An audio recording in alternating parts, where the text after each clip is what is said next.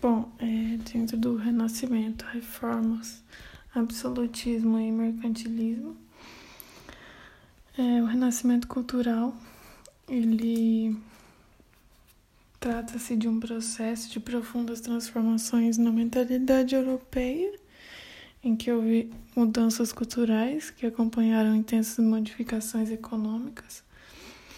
Então, é, dentro disso,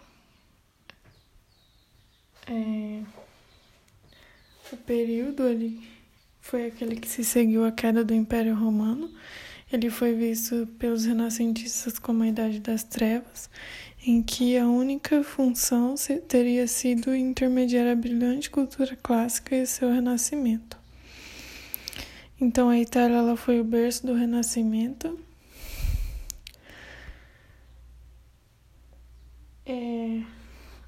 Começou na na cidade italiana, nas cidades italianas, porque ela tinha muitos intelectuais bizantinos que foram educados na cultura grega e abandonaram o Império Bizantino por causa da crescente pressão dos turco-otomanos. Então, é, a Itália também tinha grandes contatos marítimos comerciais através do Mediterrâneo. E ela tinha também um grande desenvolvimento comercial e urbanização. Então, a rica burguesia que se transformava nos centros urbanos do norte da Itália é, necessitava de mecanismos para justificar sua ascensão social e poder político. Então começou a praticar o mecenato, que é o patrocínio a artistas e intelectuais. Então os mecenas eles eram a burguesia e alguns outros patrocinadores foram a. É, as casas reais e a Igreja Católica. Então, algumas características do Renascimento são é o Renascimento buscou romper com o teocentrismo medieval. Então, ele considerou o antropocentrismo, que é o homem, como o centro do universo. É, tinha também o individualismo, em que não é o egoísmo, mas sim a capacidade e talento individual. Era isso que eles consideravam. Consideravam a compreensão do homem como um ser único, diferente de um de dos demais. Então, houve também o racionalismo, que é a valorização da razão. Houve também é, a experimentação. Tinha também o humanismo, o hedonismo, o classicismo, tinha muito otimismo e para eles, Deus é o Criador e o homem é o centro da hierarquia. E os renascentistas, eles não eram ateus. Então, dentro desse renascimento, houveram algumas reformas religiosas que ocorreram na Europa. Então, elas expressavam a superação da estrutura religiosa medieval e feudal, não somente em relação à fé, mas também nos aspectos sociais, políticos e econômicos. Então, desde o início da Baixa Idade Média, a igreja tinha vinha sofrendo grande pressão por mudanças em algumas de suas posições. É... Então, uma das primeiras reformas foi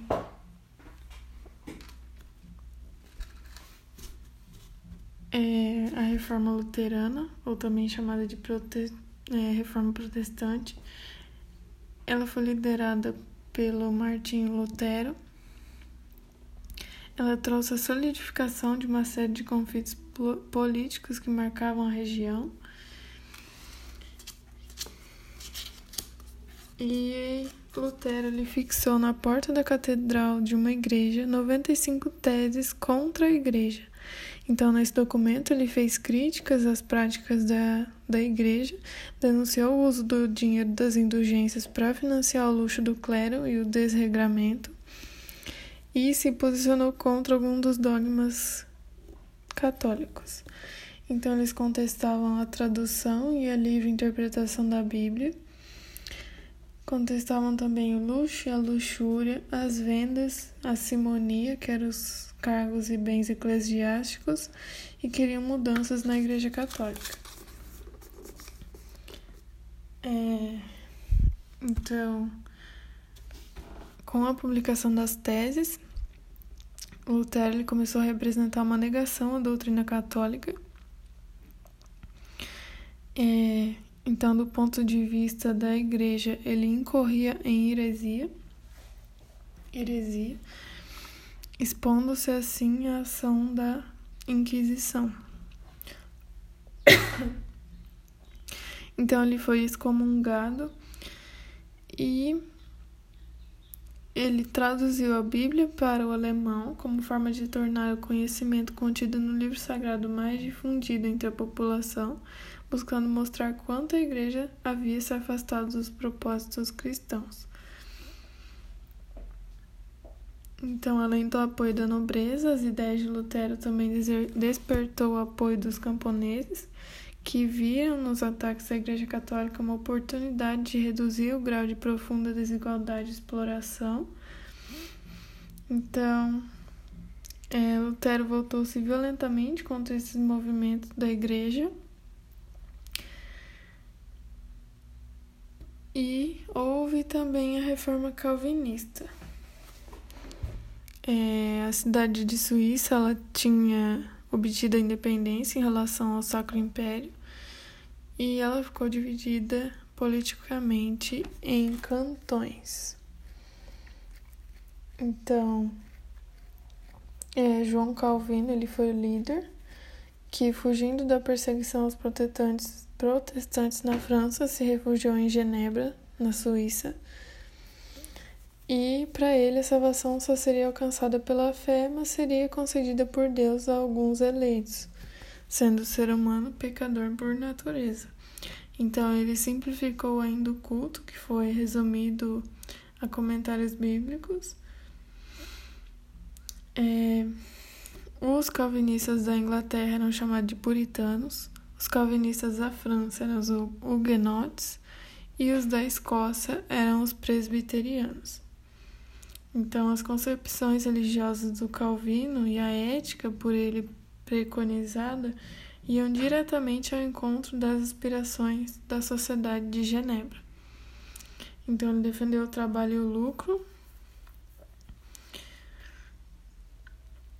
Ele implantou leis rígidas que davam à sua igreja o controle total sobre a vida religiosa, moral e política dos cidadãos então, essa nova igreja se dividiu em fiéis, pastores e um conselho.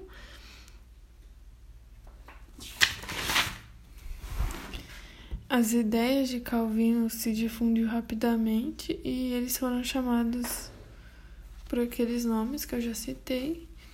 E a próxima reforma é a anglicana.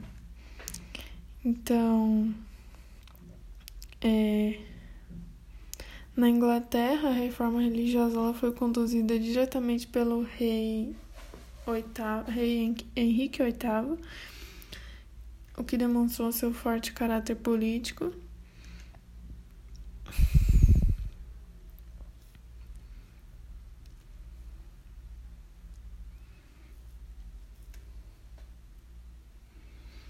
É, ele se casou com a espanhola Catarina de Aragão e ele teve com ela uma filha. E ela não conseguia mais ter filhos, então ele alegava o risco de, morder, de morrer sem um herdeiro, o que tornava o rei da Espanha o imperador do Sacro Império, que seria o Carlos V, sobrinho de Catarina.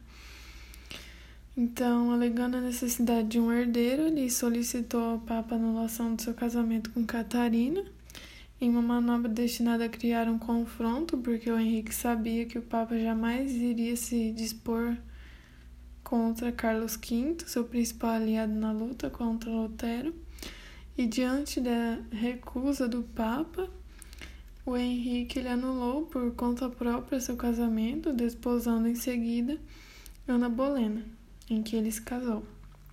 Então, excomungado pelo Papa, o rei Henrique VIII ele reagiu com um ato de supremacia por meio do qual criou a igreja na Inglaterra, a Igreja Anglicana. Então, ele confiscou os bens do clero católico na Inglaterra e distribuiu especialmente entre os gentry, que é a camada de pequenos e médios proprietários rurais. Houve a Contra-Reforma, porque com a contínua expansão do protestantismo por toda a Europa, a Igreja Católica impôs uma reforma para moralizar o clero e desencadear o combate às novas religiões. Então, o papado ali hesitava quanto ao primeiro objetivo. O surgimento, houve o surgimento da Companhia de Jesus, criada por Inácio de Loyola, que se revelou fundamental à realização da reforma católica. Então, os jesuítas, chamados de soldados de Cristo, estavam dispostos a assumir qualquer atividade missionária pelo mundo. Houve o Concílio de Trento, que promoveu uma ampla reforma interna da Igreja Reformada, é, reafirmando os dogmas como o princípio da salvação pelas boas obras, o culto à Virgem e aos santos, a autoridade papal saiu reforçada e a disciplina do clero foi restabelecida. Então, com a igreja revigorada, os católicos se dedicaram à contra-reforma com o sistemático combate às religiões protestantes.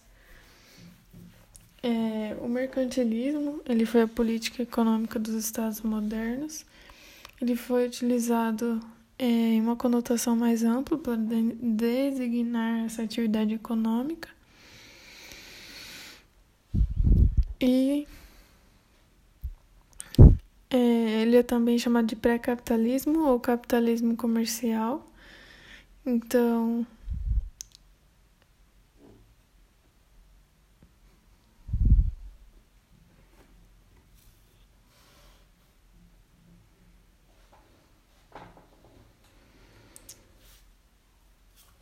É, dentro do mercantilismo, algumas características são o metalismo, que é a procura por metais preciosos, o protecionismo, o monopólio real, o intervencionismo estatal, o colonialismo, que, ou barra escravidão, e o mercantilismo inglês é chamado de comercialista. O absolutismo é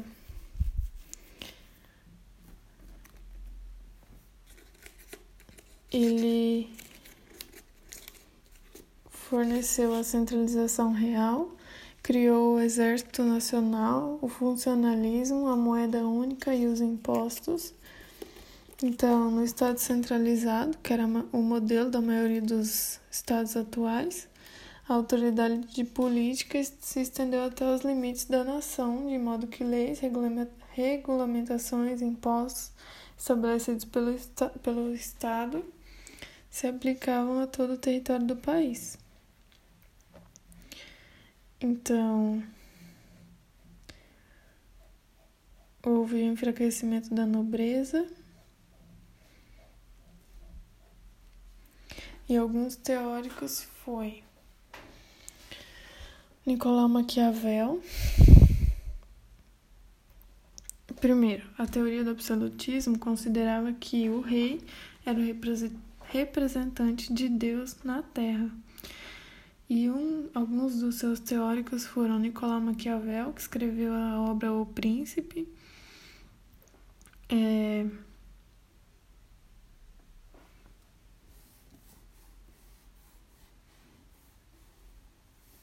Jean Baudin, que escreveu A República, ele defendeu a teoria da soberania não partilhada em que ele dizia que a autoridade real era semelhante à paterna. Jacques Bossuet, que escreveu a obra política extraída da Sagrada Escritura, ele estabeleceu o princípio do direito divino dos reis. Então, para ele, a autoridade do rei é sagrada porque emanaria diretamente de Deus. Thomas Hobbes, que via o Estado como destruidor de liberdade, é, chamando de Leviatã, que é o nome da sua obra. Para Hobbes, o Estado era um monstro cuja própria existência destrói a liberdade. É,